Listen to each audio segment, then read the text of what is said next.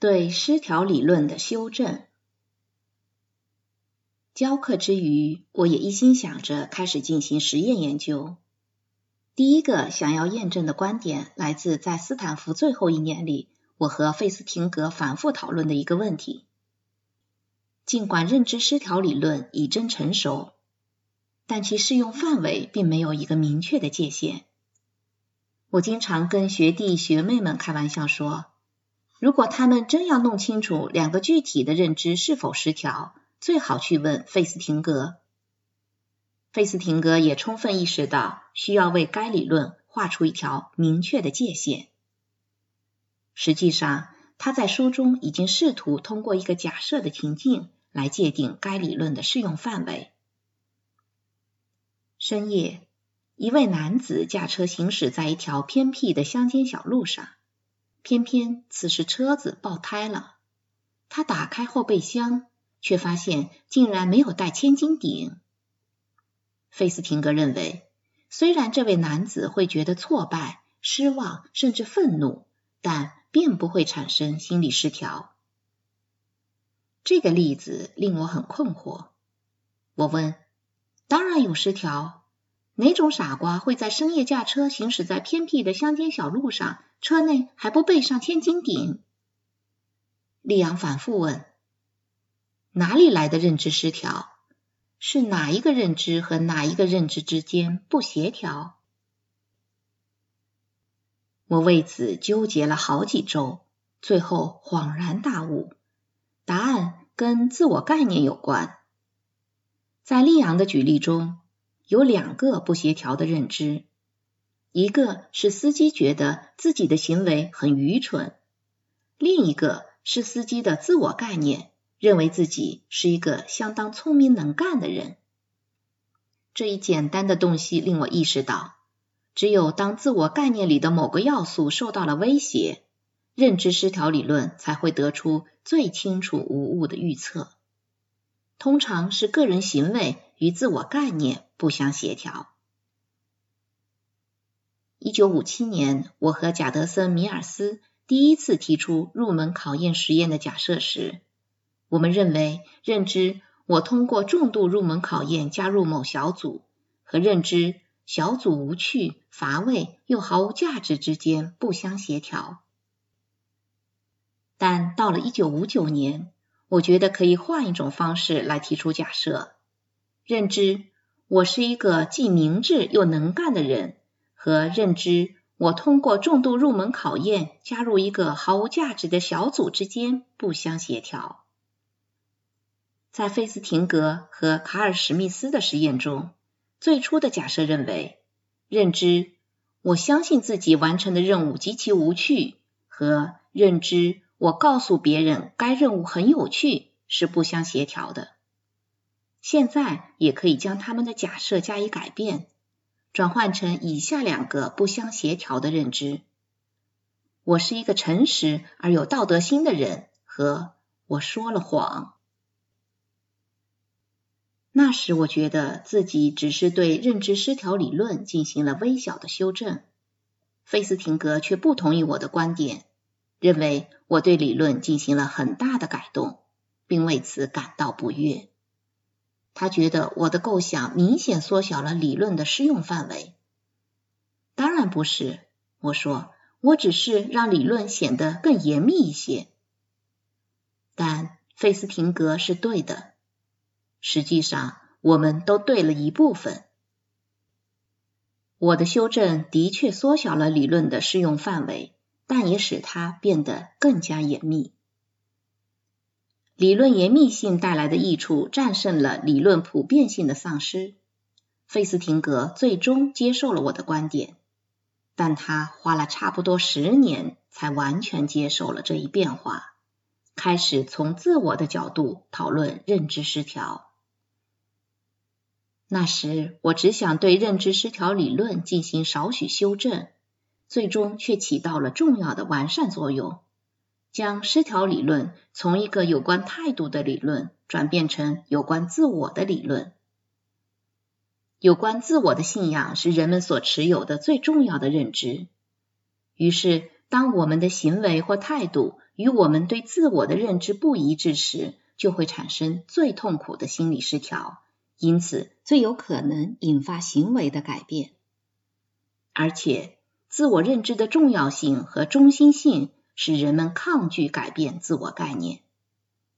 因此，我这样来表述自我一致：心理失调的存在，促使我们通过改变态度和随后的行为来维持我们的自我概念。我意识到，我们的大多数实验之所以能够成功，原因在于几乎所有被试者都有相当高的自我观念。从自我观念的角度来思考认知失调，我发现了隐藏在原来理论构想中的一个假设：像盖瑞森·凯勒笔下的乌比冈湖居民一样，大部分人都认为。自己对每一件事的认识和处理都比一般人高明，但是那些看低自己的人又是怎么样的呢？根据我的推断，如果一个人认为自己是个笨蛋，他就觉得自己会去做很愚蠢的事情，比如通过重度入门考验加入一个毫无价值的小组，或者为了一点蝇头小利而撒谎。因此，在那些高看自己的人身上出现的认知失调，就不会出现在这些人身上。相反，当他们做出聪明的行为时，反而会出现认知失调。也就是说，一个看低自己的人，当他的行为举止表现出积极的自我观念时，反而会出现认知失调。这正是我和梅里尔。着手研究的问题。实验中，我们不想对一个人整体的自我观念施加影响，这既违背伦理，也不太可能。但我们可以更有效的检验我们的观点。我们要做的就是针对被试者并不知道自己所具有的某种特殊能力，给出错误的反馈。我们设计了一个以假乱真的人格测试。称之为哈佛社会敏感性测验。我们准备了二十张卡片，每张卡片上有三张年轻男子的照片，是从一本哈佛的旧年鉴上随意选取的。梅里尔告诉被试者，每张卡片中有一个男子是曾经入院就医的精神分裂症患者。被试者的任务就是猜这个人是谁。被试者从二十张卡片中选好所谓的精神分裂症患者以后，梅里尔记录下每个人花费的时间，假模假样的根据一份标准答案给被试者打分，并向被试者公布测试得分和所用时间。最初的测验包括四轮测试题。每轮都有二十张卡片。梅里尔告诉其中一半被试者，每一轮测验中他们的得分都很高，几乎都答对了十六七题。然后他又告诉另一半被试者，每一轮测验他们的得分都很低，仅答对了四五题。至此，根据貌似权威的测验。一半的被试者认为自己的社会敏感性很差，而另一半人认为自己具有相当高的敏感性。接下来，为了创造心理失调的情境，在关键的第五轮，也就是最后一轮测验中，梅里尔人为操控了被试者的得分，给一部分被试者和前四轮测验一致的得分，给另一部分被试者。和之前测验截然相反的得分，也就是说，认为自己会在本轮测验中拿低分的被试者中，有一半人依然拿了低分，答对四题。